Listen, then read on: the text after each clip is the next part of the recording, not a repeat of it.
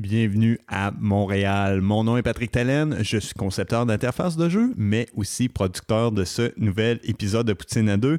Et qui dit Patrick, qui se prononce seulement producteur, dit qu'il y a quelqu'un d'autre avec lui dans la salle. Donc en face de moi, j'ai ma foi l'éminent concepteur de jeux avancé qui se nomme Grégory Bellassel. Grégory, bien le bonsoir, ça va? Oui, j'aime le fait que tu dises qu'on est dans une salle. euh, ça sonne comme si on était genre euh, à l'Orchestre symphonique de Montréal ou au Théâtre Saint-Denis. Ça a l'air grand. Mais pour moi, ton appartement représente la même chose. Pour moi, c'est un haut lieu de la culture. Oh, d'accord, oui. Es-tu d'accord avec cette affirmation? Ouais, je n'irai peut-être pas jusque-là, mais bon. Ouais, bon, j'essayais de te flatter. Ah oui, mais Mais ça n'a pas marché. la flatterie ne, ne- ne- ne va nulle part avec moi, Patrick. Ah, je devrais l'apprendre, tu es Il incorruptible. y a juste la poutine qui, euh, qui va à mon cœur. Ben oui, justement, tu vas aller manger de la poutine à soir et euh, apparemment, on maintient encore notre thème de poutine à deux et Québec. C'est fantastique. Oui, c'est ça. Donc, on rencontre euh, Mike euh, Ducarme qui euh, travaille pour Berserk Studio, Uh-huh. qui ont sorti récemment un jeu qui s'appelle euh, Just Ship and Beats. Et euh, on va un peu faire découvrir ce qu'il fait. Je ne vais pas en dire trop maintenant, parce qu'on va voir que c'est un peu un, un touche-à-tout qui a eu un, un parcours particulièrement intéressant et assez inusité. OK, très bien. Justement, quel thème crois-tu aborder? Crois-tu parler de jeu, justement? Alors, je pense qu'on, comme souvent, on va déjà essayer de faire découvrir bon, bah, qui, est Mike, euh, un peu son, son cheminement, son expérience avec le, jeu vidéo. Encore une fois, je trouve qu'il y a des, choses assez intéressantes à voir un peu euh, comment il s'est retrouvé chez Berserk Studio à faire ce qu'il fait en ce moment. Euh, et ensuite, on va aller dans, dans, le vif du sujet, donc parler vraiment de Justice Shape and Beats, Beats, qui est un jeu assez inusité. C'est un type de jeu qu'on voit pas nécessairement souvent, qui mélange différents styles. Euh, qui, où la musique a une part très importante. Je suis sûr d'ailleurs qu'on aura l'occasion de dire le mot musique plusieurs fois dans l'entrevue. OK, d'ailleurs, il y a quelqu'un de ta famille qui a recommandé de peut-être faire un jeu d'alcool avec le mot musique. Crois-tu que c'est une pratique responsable d'abord? On va voir après, après l'entrevue, mais peut-être pas. Sinon, on demandera tout simplement à nos fans de peut-être faire le compte statistique du mot musique Oui, dans cet épisode. Ça serait intéressant à savoir. Sinon, avant de partir, Greg, as-tu une stratégie côté poutine ce soir ou tu vas tout simplement coller à tes classiques? Ah, écoute, euh, tu me connais, je préfère aller avec euh, des, du, du domaine connu. OK. Donc, euh, j'ai deux, deux poutines que j'aime là-bas, ça va être une des deux. Très bien. Bon, ben garde sur ce, on va mettre le matos dans le sac et partir vers le hippie poutine.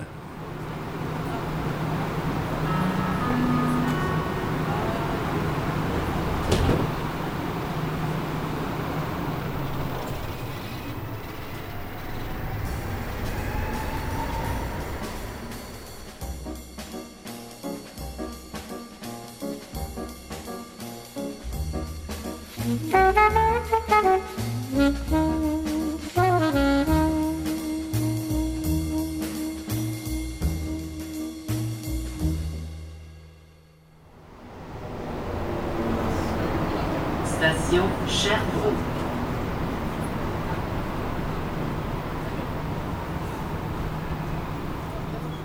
Donc oui, on est euh, encore une fois à Epi Poutine, euh, notre place de choix pour Poutine à deux. Et euh, aujourd'hui, je reçois donc Mike Ducarme, qui est donc, je pense ton titre, tu me disais au, au studio du travail, c'est Word Wizard. Oui, exactement. Est-ce que tu peux nous dire plus ce que ça veut dire Word? Qu'est-ce que ça fait un Word Wizard? Essentiellement, ça fait tout ce qui, ne touche pas à la production. Alors, je ne fais plus de code, je ne fais pas de art. Ce que je fais, c'est que je m'occupe de mettre, enlever le plus de jobs possible sur l'équipe de production. Donc, j'enlève la job sur les épaules, je fais la community management, je fais de la paperasse, je fais du PR, je fais des événements. Je fais, j'ai aussi écrivain à mes heures, social media. Et euh, je passe beaucoup de choses que je fais. Excellent. Donc, on va avoir l'occasion de parler de ton studio et de, votre jeu euh, Shape and Beats. Mais avant ça, on aime bien un peu savoir d'où vient la- le cheminement de la personne, savoir un peu d'où elles viennent, c'est quoi leur contact avec le jeu vidéo et avec l'industrie en général. Donc, commençons. C'est quel a été ta, ta premier contact avec le jeu vidéo? Qu'est-ce qui t'a amené à devenir un, un joueur en fait? Je pense que mon premier contact avec le jeu vidéo, c'était Commander Keen. Oh. au Commodore, je crois. Effectivement, au Commodore. C'était, Oui.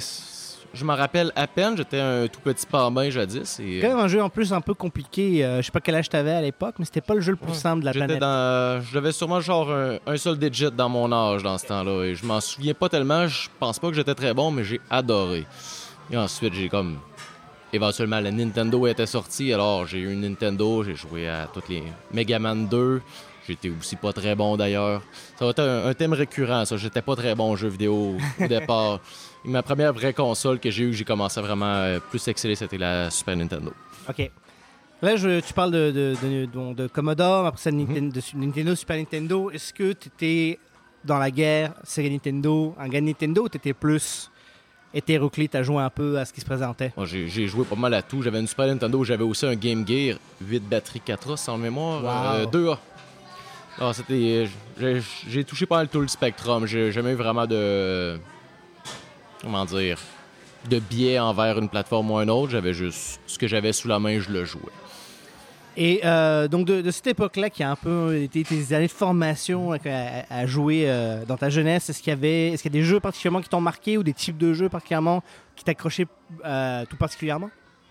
Pas spécialement. J'étais un, un petit garçon qui habitait à côté du, euh, du club vidéo. Alors, ce qui fait, j'allais me chercher un petit jeu vidéo à 2,50$. Je le sais pendant quelques heures et encore une fois, j'étais horrible et j'avais juste 24 heures pour y jouer. Et j'ai juste comme juste essayé tous les jeux que je pouvais. J'essayais d'essayer la plus grande gamme possible parce que je voulais jamais jouer au même jeu deux fois.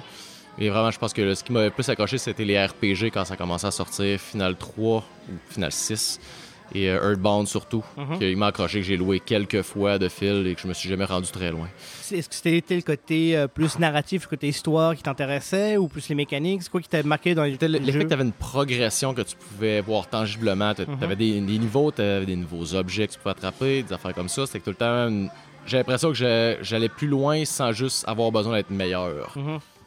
Et je sais pas, en tout cas, parce que j'imagine peut-être si t'avais tendance à louer les jeux puis à les ramener, peut-être le fait de pouvoir sauvegarder, des fois c'était pratique.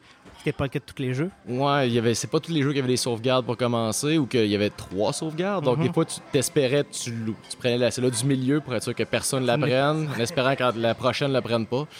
On, développait des petites stratégies, genre cacher les pièces avant de le louer, Mhm, pour être sûr que tu puisses le louer en sortant de l'école, des choses comme ça. Euh, souvent, quand on, discute avec nos invités, on se rend compte que, sais, éventuellement, un peu les, les goûts changent, les choses évoluent. Il y a soit des gens qui ont un peu laissé la console pour aller plus vers le PC, etc. Toi, au jour d'aujourd'hui, euh, en fait, à quoi tu joues? Qu'est-ce qui, c'est quoi les consoles ou les, les plateformes sur lesquelles tu joues, le type de jeu auquel tu joues?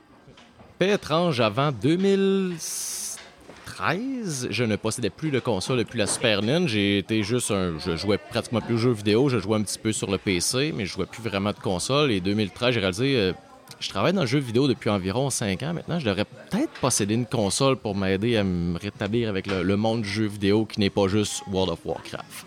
Donc, je me suis racheté une Wii U dans le temps. Ça m'a tout rétabli dans le monde du, euh, de la console. Et, je, je fais juste dévorer les titres de Nintendo, bien sûr, parce que on est sur la Switch, j'ai pas le choix. Mhm. Non, c'est clair. Euh, Peut-être euh, dernière question avant qu'on parle un peu de, de comment tu as commencé ta carrière dans, dans- dans l'industrie du jeu vidéo. Euh, Est-ce qu'il y a une raison pourquoi tu as, arrêté de jouer justement entre la Super Nintendo et après revenir euh, plus tard en, en 2013 Est-ce que Le, le manque de cégep. temps? Le cégep Ouais, le, le cégep aide pas. Aussi, euh, on tombe au fin âge de, que tu découvres l'alcool et euh, les soirées mondaines. Alors, les jeux vidéo prennent le bord un petit peu. J'ai pas vraiment de, de raison que j'ai détesté les jeux vidéo. J'ai comme- Mhm. j'ai l'impression que j'ai grandi en dehors du jeu vidéo et ensuite je me suis rappelé que j'aimais vraiment beaucoup les jeux vidéo. Alors, je suis retourné. Cool, super. Maintenant, bon, comme, comme tu l'as dit, hein, on sait, euh, vu que tu es là, tu travailles dans l'industrie du jeu vidéo, mais peut-être, euh, est-ce que tu pourrais nous dire un peu quel était ton premier contact dans l'industrie, en fait, comment tu es rentré dans cette industrie-là? Euh, Je suis rentré chez Frima à Québec en 2006 ou 2007. J'ai oublié, ça fait quand même un certain nombre d'années. Je, je m'en viens une vieille personne, donc j'oublie des choses. Je suis rentré comme un intégrateur Flash parce que c'était un- une boîte de jeux Flash qui était vraiment focusée sur Flash. Alors je faisais euh, le lien entre les artistes et les codeurs parce que je suis un graphiste de formation qui était aussi quand j'étais graphiste, j'étais euh, plus focusé sur le côté du code. Alors c'est dans l'aboutissement du web, du Flash. Donc ils ont comme vu un potentiel là. J'ai été engagé là-bas, j'ai travaillé là-bas pendant deux ans. Et ensuite, euh, quelques années plus tard, Berserk Studio m'a recruté pour faire du community management. Et de là, j'ai fait l'espèce de petit euh, cheminement de passer de community management à Word Wizard. D'accord. Ben, justement, parlons un peu de, de Berserk Studio, en fait. euh, parce que là, donc, tu es passé de Freeman, tu étais plus dans un, un domaine qui mélange euh, aspect technique un peu et aspect artistique, Mhm. qui est ta formation. Euh, Qu'est-ce qui t'a amené, en fait, à jouer le Berserk Studio et surtout un, petit peu au départ à changer d'orientation de carrière Parce que community management, c'est pas tout à fait ce que tu faisais chez Freeman. En fait, j'ai changé de carrière avant que j'ai quitté Frima en 2009. Ok. Et j'ai quitté pour euh, retourner à l'école, surtout. J'ai travaillé dans quelques petits métiers euh, à gauche et à droite, en la cuisine, des choses comme ça, pour essayer de me retrouver. Je me dis, je vais retourner à l'école, je veux retourner faire du web. Alors, J'ai commencé à me dire, je vais faire un cours de programmeur web, ça ferait juste du sens. Faites mon cours de programmeur web. Je connaissais des amis chez Berserk avec qui j'ai travaillé chez Frima, parce que Berserk est des gens qui sont partis de chez Frima pour des raisons X, Y, Z, qui ont commencé une nouvelle compagnie. Alors, ils m'ont juste recruté pour faire ça. Ils disaient, euh, me semble que t'étais funné, on a besoin de quelqu'un de funné pour écrire nos affaires. J'ai été, étant- essentiellement, j'ai été engagé parce que je suis une personne qui est dérangeante et qui fait des farces tout le temps. D'accord, bah écoute, c'est pourquoi pas, hein, c'est une belle Ouais. façon de recruter les gens Mhm. quand, on, quand on les connaît bien. Donc justement, maintenant, euh, t'es rendu à Berserk Studio. Oui.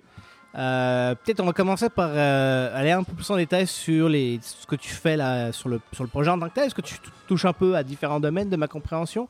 Après ça, on pourra parler plus en détail de Shape and Beats et de quel type de jeu c'est. Euh, donc justement, community management, éventuellement, tu commences à toucher à plus, à, plus de choses. Comment ça s'est fait? Est-ce que c'était plus organique? Est-ce que c'est studio indépendant Donc nécessairement, des fois, il y a des besoins et hop, on prend des opportunités? Comment ça s'est passé pour toi? C'est exactement ça. C'est que chez Berserk, on portait beaucoup de chapeaux chacun. Les, trois fondateurs, Simon, Marc et Étienne, euh, faisaient. C'est nos deux meilleurs artistes et notre meilleur codeur. Ils s'occupaient de toute la fiscalité, de ces choses-là, tout ce qui était la gestion. Et ça leur prenait beaucoup de temps de production. Fait qu'éventuellement, quand le, studio a réduit euh, de- d'effectifs en 2013, et quand on m'a réengagé, on a dit Ah, ça nous prendrait quelqu'un pour faire plus des choses qu'on qu'on aime pas, qu'ils aiment pas faire, mais que, qui, excellait pas à. Mhm. Donc, euh, j'ai commencé à faire, retourner à faire du community management, faire l'écrivain, mais en même temps, j'ai- j'ai commencé à faire du business development aussi pour enlever de la job des du, de la gestion de projet, des choses comme ça. Aussi, je fais de la, du user experience, donc je suis dans les trade shows, je regarde les joueurs jouer, je nous dis, OK, il y a des choses qui marchent pas, qu'est-ce qu'on peut faire pour les changer? Je donne des, euh, des suggestions à l'équipe de production, puis ben, souvent, juste avec les feedbacks qu'on a, on est capable de rendre le jeu plus streamliné, plus compréhensible pour le- l'utilisateur.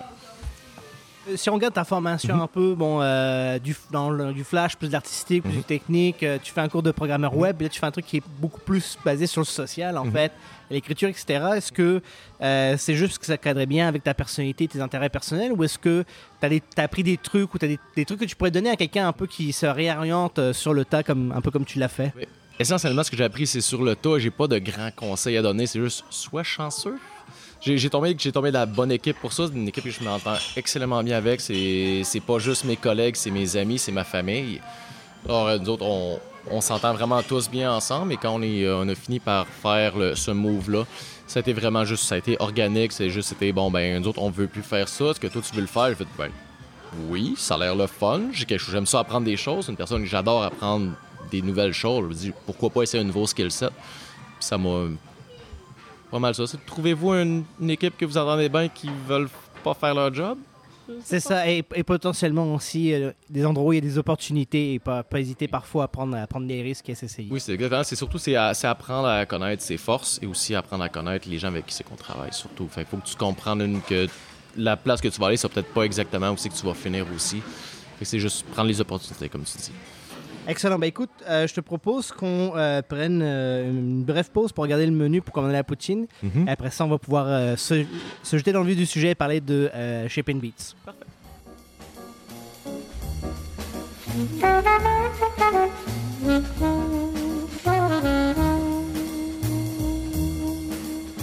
Déjà, première chose, on a eu l'occasion de déguster une poutine. La tradition veut que je te demande quelle poutine as-tu payé en premier Étant donné que je suis un visiteur de Montréal, j'ai décidé de prendre la poutine de Montréal qui était délicieuse. Euh, qui est porc effiloché et sauce barbecue. Exactement. Est-ce que c'était un bon mélange? Est-ce que tu as apprécié la poutine? J'ai bien aimé la sauce. C'est un petit peu plus sauce à ribs que je m'attendais, mais c'était quand même très bon. Pour en avoir pris une bouchée, vu qu'il y a eu une petite erreur dans, dans les assiettes, je vois que surprenamment, le mélange de sauce barbecue avec la sauce brune euh, passait relativement bien. Ouais, non, c'était. Sinon, d'ailleurs, qu'on on, vu qu'on a l'occasion des fois maintenant de, de parler à des développeurs de Québec, moi j'ai envie de te demander aussi si je vais à Québec, où est-ce que je vais manger une bonne poutine? Rive-Nord, chez Gaston, c'est sans contredit la meilleure poutine de la Rive-Nord de Québec. C'est sur la Rive-Sud, la fromagerie Victoria à Saint-Nicolas. Qu'est-ce qui fait que ces deux places-là sont sortent du lot, mettons? La fromagerie Victoria font leur propre fromage. Donc, c'est comme c'est du fromage qui est frais, qui sort directement de leur baril à fromage. Je sais pas comment ça fonctionne, le fromage. Ça doit sortir d'un animal quelconque. Directement de la vache, Ouais, ton c'est ça. le- assiette. il sort la crotte de fromage directement du pied de la vache. Le, le fromage est vraiment délicieux. Ils ont une bonne sauce aussi. Puis des- des frites euh, régulières. Mais c'est quand même c'est le, le fromage qui fait toute la chose.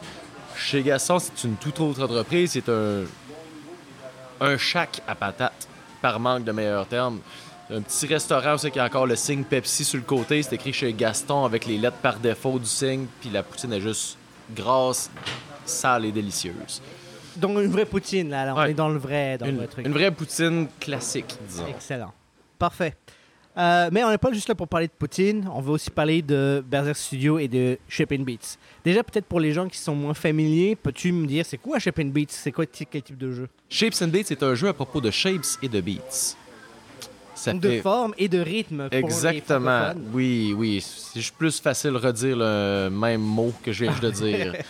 Et oui, c'est un bullet hell musical, mais que tu ne shootes pas.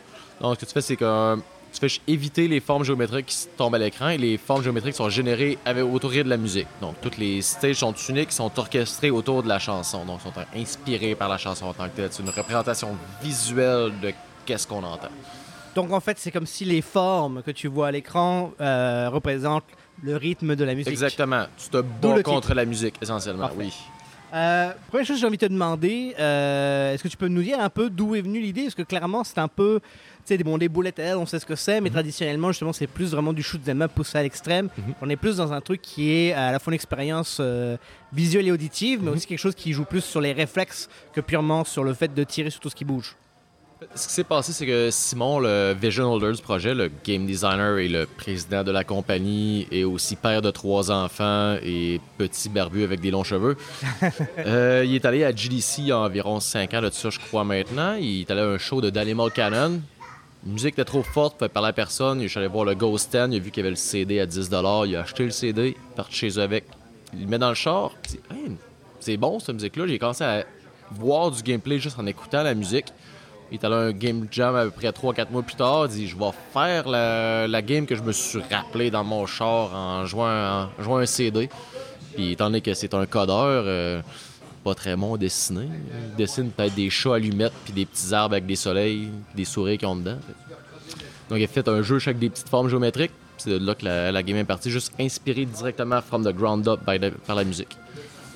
Ça, moi, je trouve ça vraiment intéressant parce que des, des jeux où la musique a beaucoup d'importance, on, on en connaît, des jeux de rythme, ça existe. On peut penser bien évidemment à Guitar Hero, Rock Band, euh, bon, Harmonix ont fait leur, euh, leur studio basé là-dessus. Parce que je trouve intéressant, c'est que là, on va chercher un autre type de gameplay. On n'est pas dans le gameplay purement de rythme, on est dans le gameplay plus euh, de style shoot them up, même si on tire pas. Euh, Juste dodge 'em up. Dodge 'em up, ah, c'est bien, j'aime j'aime le terme. Euh, et, et justement, donc, c'est vraiment parti de l'idée de la musicalité en premier, et après ça, l'idée du visuel pour supporter est venue par la suite, donc. Exactement, c'est aussi Simon, c'est un grand joueur de Super Hexagon. Il voulait quelque chose qui était épuré, mais aussi qui était. T'avais pas besoin de beat matcher en tant que tel. Il voulait juste quelque chose que tu réagissais au beat de la musique.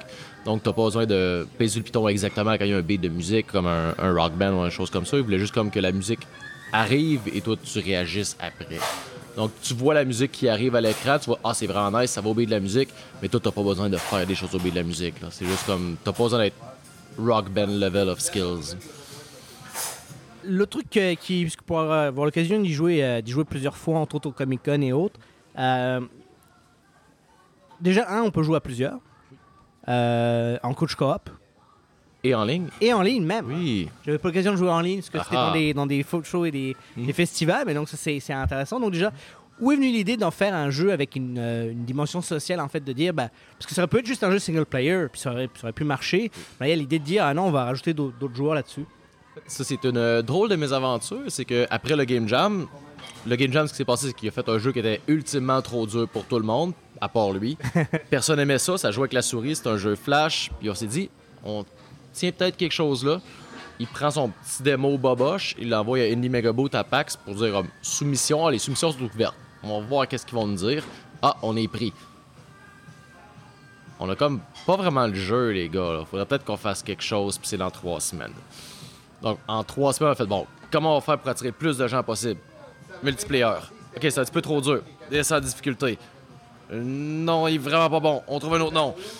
Là, on a juste comme. En trois semaines, on a juste pris un jeu qui était trop dur, puis on a fait, ben, pour avoir juste pour plus de monde devant de l'écran, on dit, bon, on va le mettre 4 players, ça, il va y avoir plus de monde qui vont rouler.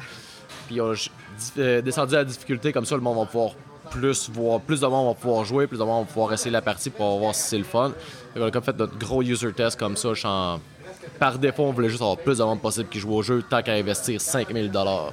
Donc c'est c'est même pas genre ah ok ouais non ça serait vraiment cool de jouer ça avec ses amis. C'est on veut avoir le plus de monde possible devant l'écran à PAX, fait qu'on va mettre euh, on va mettre quatre joueurs. Ouais, mais c'est sûr que t'as jamais vraiment fait un gros trade show comme ça. Avant, on, on était des spécialistes flash et mobile. On faisait pas vraiment de jeux de console. On faisait pas des jeux multiplayer, vraiment beaucoup, genre, expérience. Mais on se dit, tant qu'aller là-bas et investir un- quand même une, une somme pas pire d'argent pour un studio de 3-4 personnes, on dit, ben, on peut peut-être optimiser nos, euh, notre investissement pour ça. Ah, c'est une, belle histoire comme quoi des fois hein, les, les- les idées euh, peuvent arriver de toutes sortes de, de sources Mhm. sur un projet.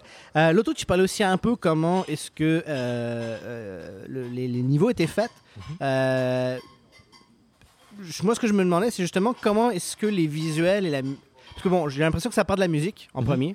Mais après ça, il faut avoir des visuels qui font du sens avec la musique. Donc, est-ce que ça a été fait en termes de plus de code et donc quasiment géré procéduralement ou est-ce qu'il y a vraiment quelqu'un quelque part qui dit ça, ça va être les formes dans tel ordre sur le beat de la musique? Comment est-ce que c'est fait exactement?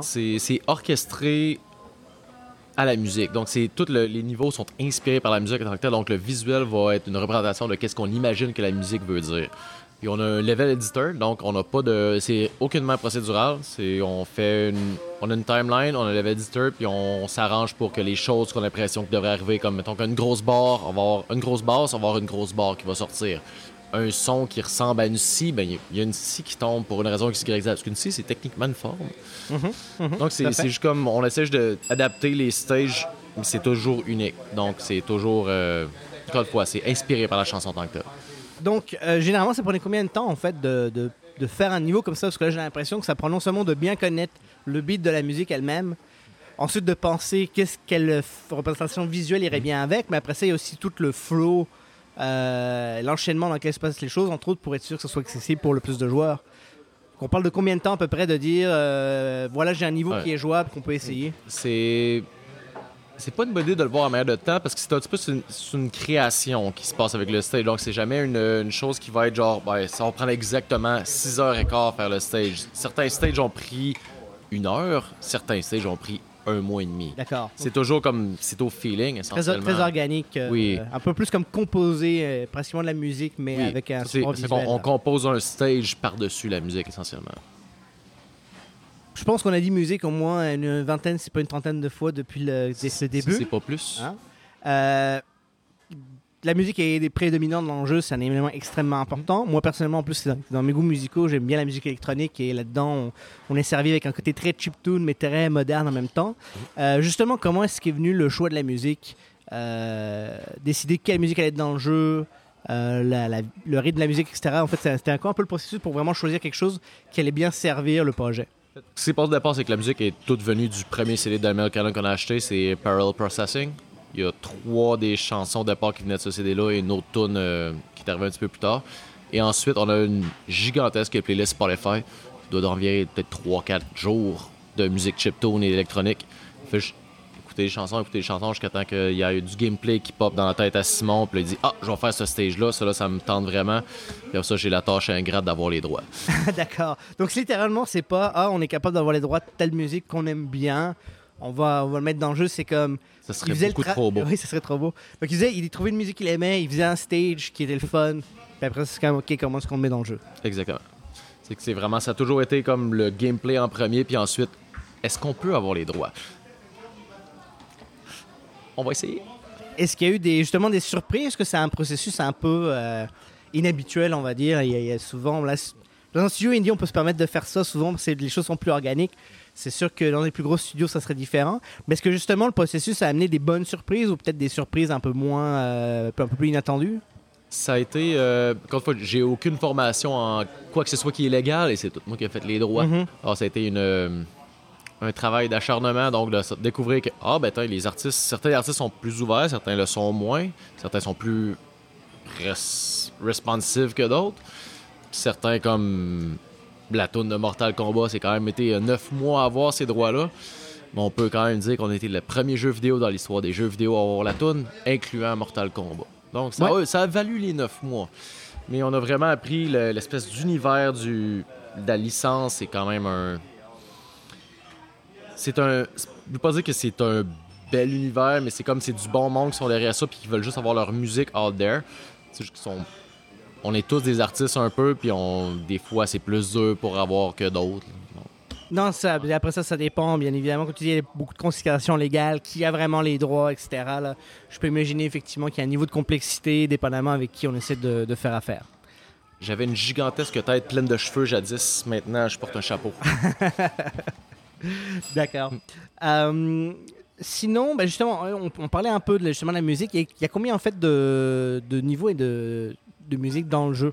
Euh, dans le jeu complet, on a 35 chansons.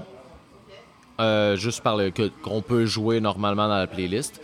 Le- on a un mode histoire qui ne contient que 24 chansons. C'est des 24 chansons de au jeu, essentiellement pour roder le joueur à jouer. Ensuite, il y a environ une dizaine d'autres euh, chansons qui sont un petit peu plus euh, experts. Et en plus, on a trois ou quatre chansons de minigame à l'intérieur de l'histoire qu'on peut jouer. Donc, peut-être au total, c'est si on compte toute la chose, c'est environ 38 chansons. Et donc, justement, comment est-ce que la- le, le scope du jeu a été déterminé en fait? Parce que je veux dire, 38 chansons, c'est. C'est bien vu en deux, là, il y, en a du stock. Mhm. Parce qu'encore une fois, c'est juste, ça a été en inspiration, euh, on crée du contenu, on garde ce qui marche, on garde ce qu'on aime. Ou est-ce que vraiment il y avait un plan plus de dire, il faudrait que le jeu dure à peu près tant de temps, donc ça nous prend à peu près tant de chansons? Un peu de A, un peu de B.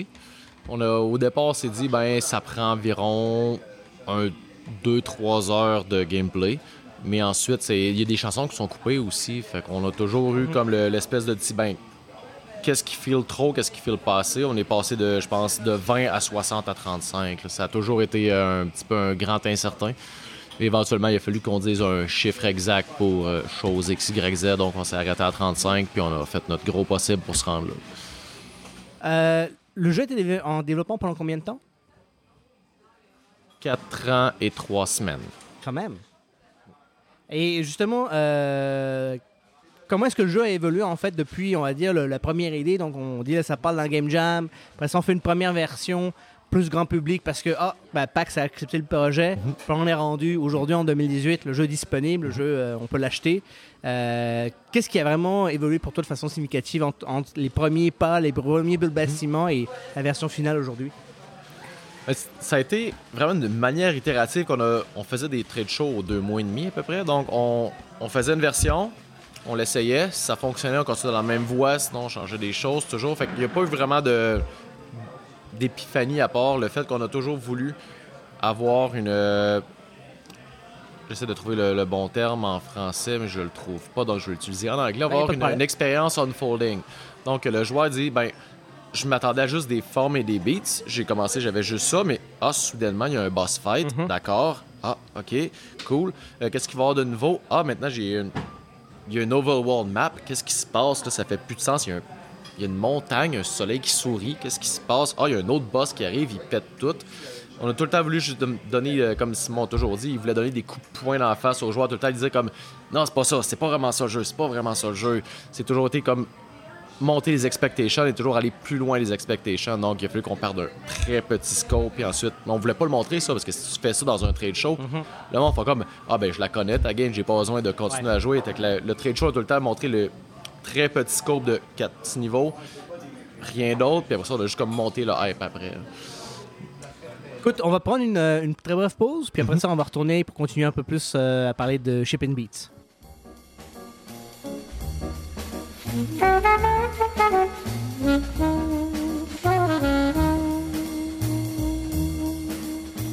Justement, tu parlais un peu, bon, le, le, le s'est fait de façon très organique, puis euh, ça, c'est quelque chose qui est très vrai. hein. généralement, quand on amène le jeu dans des, dans salons et autres, on veut pas vendre les gros punch du jeu. Mais en même temps, comment est-ce qu'on fait pour tester notre produit, euh, pour être sûr que l'expérience se tient de A à Z, sans nécessairement euh, risquer justement de vendre la mèche et de vendre peut-être les choses qui vont surprendre ou exciter les joueurs? Comme, c'est quoi l'approche que vous avez pris pour ça? C'est un petit peu dur à expliquer parce qu'on n'a jamais, jamais montré l'histoire dans, dans un trade show. Mhm. On... Mais aussi, on sait pas vraiment qu'est-ce qu'on fait. Donc, on a juste continué à. On s'est dit, on va focuser sur le gameplay. On sait qu'on est bon sur le gameplay. Puis, on va espérer que le monde va aimer ça dans... quand on va sortir. On dit que quand on est sorti, on était les quatre sur le divan à regarder nos ratings. On disait, OK, il aime ça. Wow, ok, mais c'est vraiment, vraiment euh, intéressant. Puis c'est- par choix ou plus juste par. euh, sais, des fois, on est indépendant, c'est plus difficile de faire des playtests, etc. Tu sais, souvent, justement, les, trucs comme PAX, c'est l'occasion d'avoir beaucoup de gens qui, jouent à notre jeu. Est-ce que c'est vraiment un choix de dire, tu sais quoi, on est confiant que si les gens aiment ce qu'on fait dans les trade shows, le mode histoire, ils vont l'aimer, ou c'est plus parce que ben, des fois, il y a des manques de ressources, qu'on n'est pas capable de tester le jeu au complet?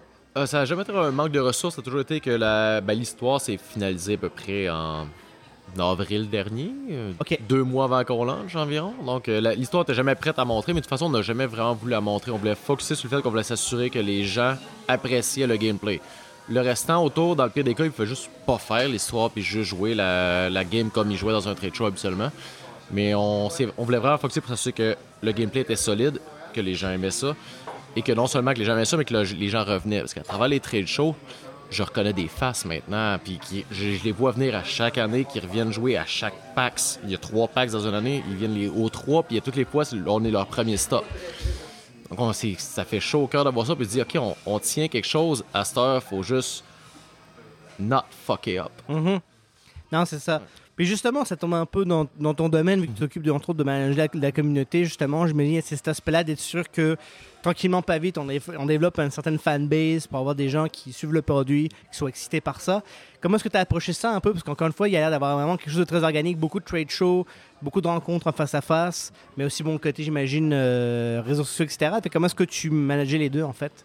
Euh, on, ça, c'est quelque chose qu'on a fait à environ à trois fronts différents. On avait les trade shows que je me suis occupé, euh, Simon et moi s'est occupé pendant vraiment longtemps.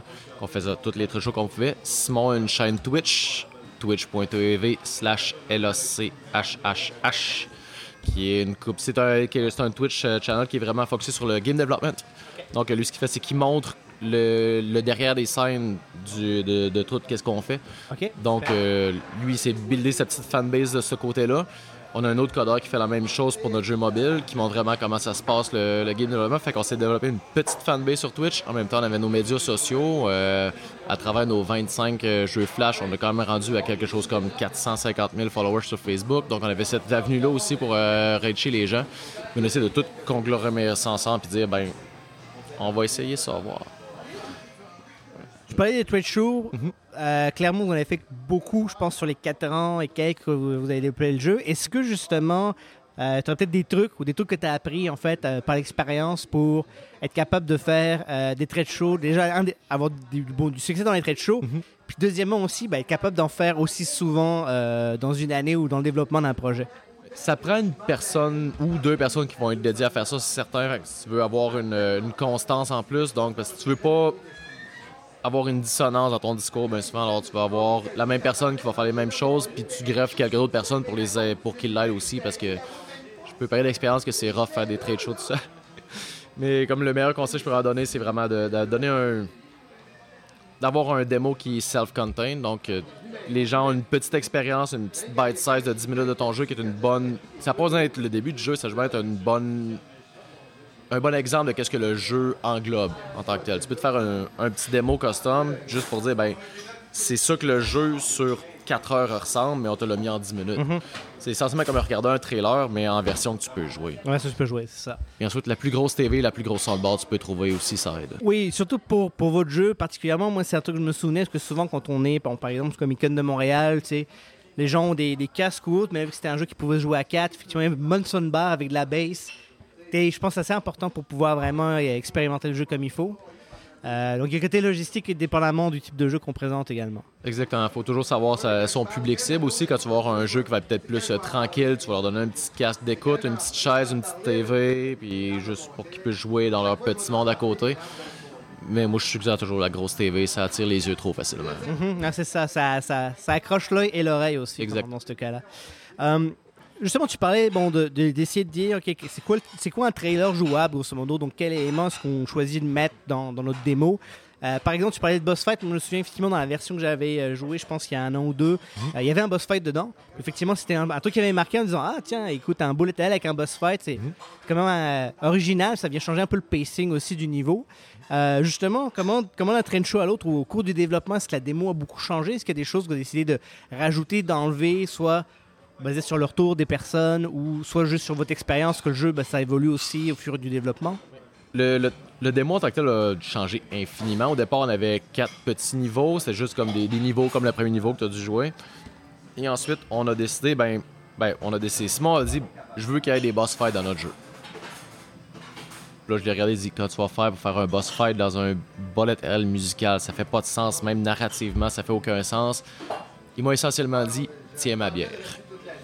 Il a fait son boss fight dans une semaine, on est arrivé à PAX South, le boss fight a marché merveilleusement. Fait que là, on dit, OK, ça, on a un boss fight, on va essayer de réduire parce que là, ça, le- l'expérience était rendue de trop longue. Tant que tu fais la petite slide de 10 minutes, c'est ben, va falloir qu'on fasse un. Deux, deux, petits, deux petits stages, un boss. OK, ça fait du sens. On a commencé à faire ça, on dit, bon, d'accord, mais là, le monde se perd dans le UI. Qu'est-ce qu'on fait? Ben, on enlève du UI. Donc, c'était une- encore une fois, c'était très itératif. Show après show, on découvrait des nouvelles failles. Puis on est rendu avec un démo qui est self-sustained. Je m'en...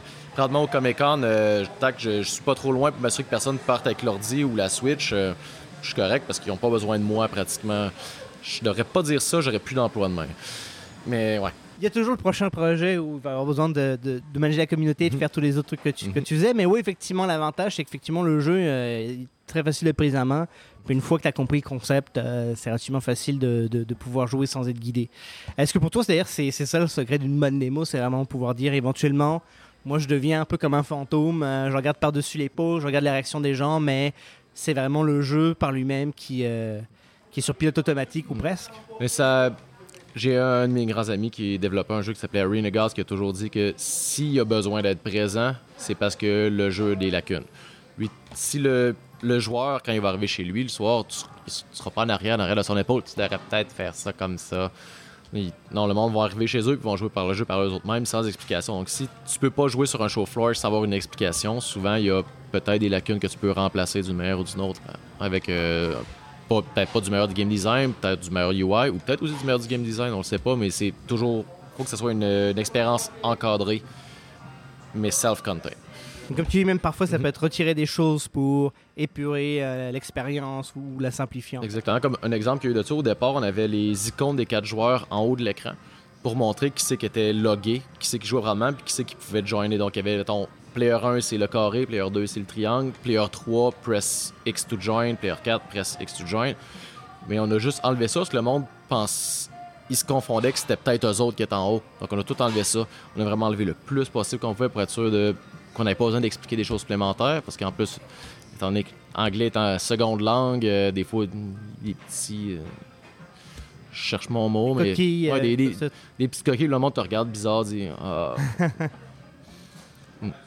Cool. Euh, écoute, le, le jeu est sorti maintenant. Euh, est sorti depuis le 31 mai. 31 mai, donc quand même assez récemment. Mhm. Sur quelle plateforme est-ce que le jeu est disponible si jamais des auditeurs veulent aller jouer à Shipping Beats? Nous sommes sur Switch. Donc, nous sommes présentement, je crois, feature sur les eShop sur Switch. Et nous sommes aussi sur Steam. Vous pouvez nous trouver en tapant Just Shapes and Beats avec le petit euh, signe de E et non pas End. le, oui, ok, le, Oui. le- le symbole. Le symbole E. Et nous sommes sur, euh, sur Steam et sur Switch. Et Excellent. Euh, écoute, merci beaucoup. Euh, si les gens veulent suivre aussi ce que fait Berserk Studio, pour peut-être être au courant de leurs prochaines annonces, Mhm. J'imagine qu'en tant que community manager, vous avez des présences sur les réseaux sociaux? Oui, euh, beaucoup, presque plus que je peux en manager.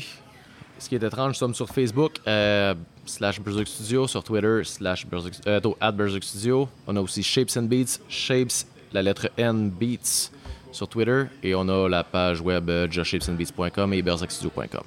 Parfait. Ben écoute, merci beaucoup. Euh, je te souhaite un bon reste de, de Comic Con, hein, parce que bien évidemment, tu es, à Montréal seulement pour, euh, pour le week-end. Mhm. Puis euh, bien hâte de voir euh, les, prochains, les prochains projets qui viennent sortir de Berserk Studio. Merci beaucoup, merci de m'avoir vu.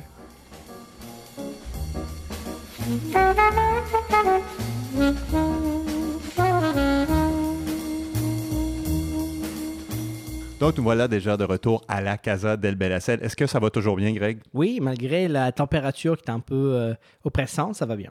Oui, parlons-en peut-être, parce qu'on ne se le cachera pas, notre public quand même assez européen. Les derniers jours, ou je devrais dire la dernière semaine, a été, ma foi, infernale à Montréal.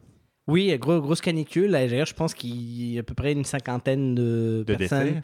décédées qui est probablement relié à, la température, donc quand même quelque chose d'assez sérieux. Donc, je suis quand même reconnaissant que tu sois avec nous ce soir, Greg. Euh, ça aurait pu mal virer avec tes grandes rénovations de bureau. Là. Oui, disons que j'ai, j'ai, su pas mal euh, la semaine dernière, oui. Mais bon, t'avais-tu Perrier à portée de main, donc tout s'est bien passé. Effectivement. Merci, Perrier. Et on va arrêter de parler de Perrier, puis on va parler de Poutine et de la conversation qui vient avec. Euh, Qu'est-ce que tu as retenu? Qu'est-ce que tu as appris de ta conversation avec Mike? Non, mais écoute, c'est intéressant de voir un peu. Encore une fois, il y avait un parcours un peu, un peu inhabituel, euh, euh, plus artistique, technique, euh, programmation. Finalement, on se retrouve à faire des choses qui n'ont pas vraiment rapport directement avec ça, hormis, hormis le fait que ça, ça touche aux, jeux vidéo. Je trouve que c'est toujours intéressant de voir que justement, il y a plusieurs façons de, de, de faire ce qu'on veut faire dans l'industrie. Puis des fois, on le découvre aussi un peu en, saisissant, en saisissant des opportunités et en, en apprenant sur le tas. Je pense qu'il y a une belle leçon là-dedans. Puis après ça, moi, c'est sûr que euh, j'ai toujours la curiosité de savoir un peu comment euh, Just Paint and Beats avait été, avait été développé, parce que justement, euh, s'assurer que le visuel et la musique marchent bien ensemble, euh, ça, peut être, difficile, surtout si c'est fait de façon automatique. Donc, mais si c'est fait à la main, ça veut dire que c'est beaucoup de travail. Donc, je me demandais où ça se situait un peu. Puis là, savoir qu'effectivement, ça a été fait via un éditeur, mais à, à la main, à la mitaine. Euh, c'est, euh, ça explique la qualité du résultat final, mais c'est aussi euh, beaucoup de travail. Non, absolument. Sinon, justement, parlant de beaucoup de travail, ce qui m'a marqué, moi, particulièrement, c'est quand même le développement de 4 ans.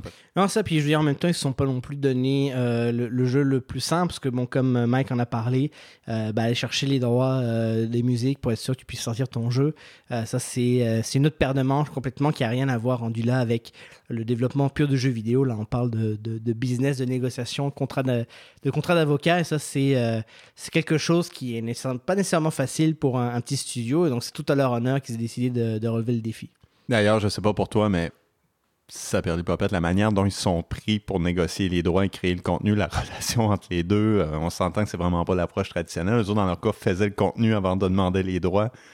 Euh, moi, probablement, dans cette conversation-là, c'est vraiment le truc qui m'a étonné le plus de dire OK, les gars, vous devez être confiants envers votre bonne étoile parce que on fait pas ça en temps normal. En même temps, peut-être qu'il y avait une approche aussi de dire, euh, tu sais, s'ils voient que le, que le, produit de qualité, tu as plus envie nécessairement d'attacher ton, ta musique à, ça. Mais effectivement, ça c'est c'est particulièrement euh, risqué, parce que dans la mesure où parfois, apparemment, le développement d'un niveau pouvait prendre euh, plusieurs semaines, si tu te retrouves à pas avoir la musique, là, tu peux pas juste remplacer ça par une autre musique. Il faut que tu refasses le travail à zéro. Non, donc euh, chapeau à ce développeur-là. euh, L'accouchement a finalement bien été. Et ma foi du Saint-Bon Dieu, c'est un jeu avec le thème du film de Mortal Kombat. Donc, s'il vous plaît, achetez ce jeu. Ou au moins, c'est là, encore une fois, en plus, ça peut jouer à plusieurs coach co-op et euh, online, ce que je ne savais pas. Donc, euh, il y, a- il y a en plus le fait de pouvoir jouer avec des amis, c'est toujours plaisant.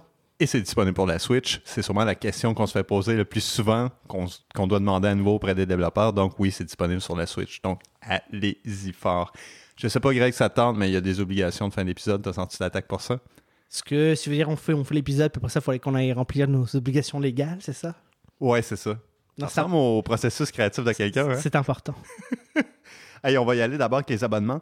Donc, c'est votre première fois avec Poutine à 2, bien évidemment, vous pouvez vous abonner à notre émission. Il y a deux manières de le faire. Soit vous pouvez aller sur Apple Podcast, appuyer sur le petit bouton d'abonnement. Et si vous n'êtes pas dans l'écosystème Apple, euh, il y a quand même un autre moyen, c'est la vieille école, on doit l'admettre, c'est qu'il y a un fil RSS sur la page de Poutine à 2 sur le site de radiokawa.com. Donc, allez sur cette page-là, prenez le fil RSS, puis après ça, vous pouvez rentrer ça dans n'importe quel client de podcast et ça devrait fonctionner. Euh, sinon, Greg, il y a une autre manière que les gens peuvent nous aider sur l'excellent service Apple Podcast. Oui, tout à fait. Il y a toujours façon de laisser des notes et encore mieux, des notes et des commentaires. Euh, c'est sûr qu'on aime bien les bonnes notes et les bons commentaires, mais bien évidemment, euh, si jamais il y a des, choses, euh, des commentaires constructifs, des critiques constructives à faire, on veut quand même le savoir pour pouvoir améliorer l'émission. Non, c'est ça. Puis on parlera un peu plus tard des, des réseaux sociaux, mais absolument, on veut quand même maintenir le contact avec, vous. Donc, si vous avez des commentaires, allez-y fort. D'ailleurs, une autre manière de donner un coup de main, bien évidemment, c'est la manière la plus simple. C'est si vous connaissez quelqu'un qui aime les jeux vidéo, euh, la nourriture avec une valeur alimentaire un peu douteuse, ou peut-être les deux, ma foi du Saint-Bon Dieu, parler de Poutine à deux, ça va nous rendre un grand service. Et d'ailleurs, peut-être une manière de nous donner un petit coup de main pour cet épisode, vous avez apprécié l'épisode, c'est tout simplement aller parler de Poutine à deux une personne que vous connaissez. Et euh, déjà là, je pense que si cette personne-là commence à s'intéresser à nous, ça risque de nous donner un bon coup de main. Et aussi, Greg, je sais pas, mais on est quand même présent sur le cyber méga espace. Oui, c'est ça, bien évidemment. Vous pouvez toujours euh, nous suivre sur les réseaux sociaux, Facebook, Twitter, Poutine à deux. Oui, tout simplement, vous prenez le nom de notre émission, enlevez l'accent grave sur le A, mettez ça dans le même pain texte et vous allez avoir notre identifiant sur les réseaux sociaux. Voilà, donc on annonce nos nouveaux épisodes et bien évidemment, on essaie aussi de, euh, euh, voir si vous avez des questions à poser à nos invités. Ça nous fait toujours plaisir de pouvoir intégrer ça dans notre plan d'interview. Et bon, comme vous le savez, des fois les réseaux sociaux, je m'en méfie un peu, les nouvelles technologies aussi, c'est vraiment dans, dans- c'est central à mon approche de la vie, Greg. Je sais pas si tu T'es un peu un ludite euh, pour, euh, pour ceux qui ne le savent pas. Tu as peur de la technologie. euh. Mais quelle ironie, hein, quand même, je travaille en jeux vidéo et je fais des balados de diffusion. Mais ouais, c'est un peu vrai. J'aime bien les vieilles choses. Euh, et d'ailleurs, j'aime bien les vieux moyens de communication. Donc, si vous n'utilisez pas vraiment les réseaux sociaux, vous avez peur un peu vous en servir, nous avons aussi une adresse de courriel. Donc, vous pouvez nous contacter au poutine2 à commercial radiokawa.com. Poutine2, encore une fois, on l'écrit comme sur les réseaux sociaux. À commercial, ça s'écrit avec un commercial. Et radiokawa.com. Donc, vous pouvez nous rejoindre par ce bon vieux moyen. Euh, on va y aller avec les remerciements, Greg. Donc, un gros merci à toi encore une fois. Oui, ben, ça fait plaisir. Sinon, on aimerait bien évidemment remercier Mike, c'est quand même approprié. Tout à fait, oui. Euh, on aimerait aussi remercier ta sœur pour sa proposition de jeu d'alcool autour de cet épisode. C'est, oui, bien sûr. Pourquoi pas? Sinon, euh, comme à l'habitude, bien sûr, on aimerait remercier les gens de Radio Kawa. Donc, un gros merci à Benji Pes pour l'enveloppage musical de cet épisode, ainsi que Julien Bro pour l'enveloppage visuel. Donc, pour conclure, on va y aller avec un rendez-vous. Greg, le prochain épisode de Poutine à 2 va être le mercredi 25 juillet 2018, sauf malheureusement, on ne peut pas encore confirmer le sujet. C'est en pleine négociation. D'ailleurs, comment vont les négociations, Greg? Je sais pas si c'est toi qui t'en- occupe. OK, c'est pas toi cette fois-ci. Ah non. Tu règles pas ça à coup de caisse de Perrier ou... euh, ben, je les garde pour moi. C'est, des, des pots de vin euh, personnels, ça. Je t'avais donné le Perrier pour négocier les épisodes. Ah, bah, Donc, c'est pour ça que ça cela, pas. ça passe pas. OK, je comprends pourquoi on a de la misère à négocier. Euh, bon, regarde, on va conclure. Et encore une fois, pour bien conclure, on aime bien tendre la perche vers d'autres créations intéressantes des Internets. Donc, on vous invite tout simplement à écouter ces bandes annonces d'émissions de Radio Kawa. Sur ce, on se dit à la prochaine. Au revoir.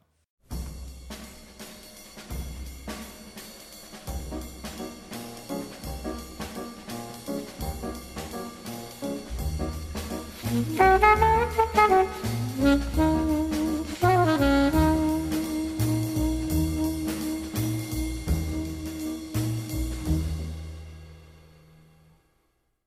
dit Outcastos ou Pouyaios Ah, euh, salut, c'est Eric. J'étais en train d'enregistrer l'autopromo de Comics Outcast, le podcast français de référence sur les comics et leur multivers. Grâce à notre équipe de super chroniqueurs Et chroniqueuse et leurs conseils et leurs critiques, découvrez les nouveaux titres d'ici, Marvel, Image Et Urban. Et Valiant Et Glénat. Dark Horse et tous les bons éditeurs indés du moment. Toutes les deux semaines, on vous rend fou avec nos débats pleins de mauvaise foi Peu trop pas et nos anecdotes incroyables Et sur cet obscur film de 88 89. et nos prestigieuses blagues d'intro. Alors, attrapez votre téléphone, abonnez-vous vite à Comics Outcast sur iTunes. Donnez-nous 5 étoiles et votre meilleur super commentaire. C'est déjà fait? Alors levez-vous, maintenant, où que vous soyez, et proclamez un magnifique Bouillard Ça sert pas à grand chose, mais ça fait du bien. Retrouvez Comics Outcast maintenant sur radiokawa.com slash Comics Outcast et sur le Bouya Comics Club, le groupe Facebook officiel des Outcastos et des amateurs de comics. L'équipe de Comics Outcast décline toute responsabilité quant à toute situation bancaire délicate. Comics vendus séparément. En cas d'accoutumance, demandez conseil à votre libraire indépendant. Pour votre santé, proclamez au moins 5 bouillas par jour. Plus d'informations sur bouillabouillet.fr. Faudrait faire une pub pour Getting to Know You, mais là j'ai la flemme. Bah, ça peut être ça notre pub, non? Ouais. Getting to Know You sur Radio Kawa. Deux personnes, une conversation et zéro fil rouge.